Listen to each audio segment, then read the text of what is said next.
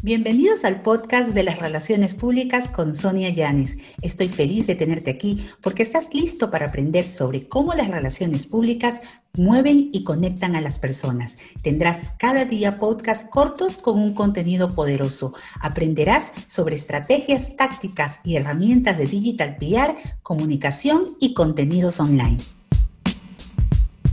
Si empiezo a trabajar en mi marca personal con una estructura en redes como colores, formatos, ¿sería necesario que borre publicaciones antiguas?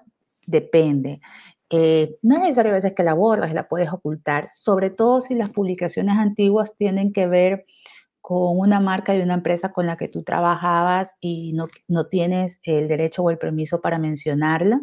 Por ejemplo, antes trabajabas quizás en el proyecto de hidrocarburos y hoy en día te vas a ligar con iniciativas medioambientales, tienes que borrarlo porque va en contra de lo que representas ahora, ¿no? En los colores, los formatos, eh, por ejemplo, si tú te vas a mi página en Instagram, yo he transitado por formatos. No los he borrado todos porque todos igual tienen un hilo conductor que hablan sobre relaciones públicas y comunicación y mis colores casi no han variado, han variado ciertos tonos, pero la familia de los colores que son, ya saben, el azul, que es lo que a mí me gusta mucho. ¿Cuándo sí tienes que borrar publicaciones? Cuando su contenido vaya en contra de lo que quieres comunicar en esta etapa.